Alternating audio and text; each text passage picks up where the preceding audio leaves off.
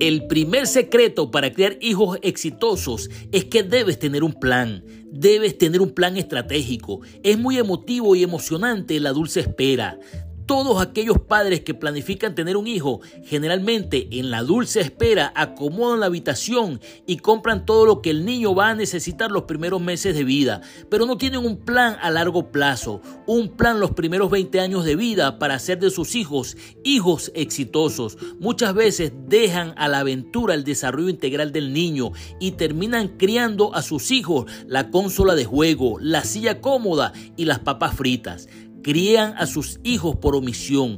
La crianza de los hijos exige un plan estratégico. El psicólogo te dirá, deja que ellos decidan qué quieren ser en la vida y ellos van a decidir por el ocio. La crianza de los hijos exitosos requiere un plan estratégico. Así que adelante, líder 4x4.